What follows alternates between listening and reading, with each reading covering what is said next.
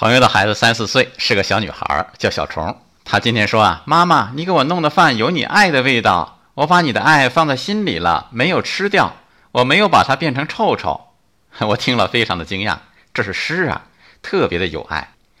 我想起我的外甥五岁的时候也写过一首诗，我至今记得。他拿着一个桃子，一边玩一边说：“外是红绿皮，里是白红瓤，桃里有桃核，桃核能种桃。”招啊！这也是诗。他长大之后天天补课，再做不出这样的诗句来了。孩子的心最接近天然，最接近自然，最接近纯然，张嘴就是诗，毫不费力。反倒是长大之后有心为之而不可得。一语天然万古新，豪华落尽见真纯。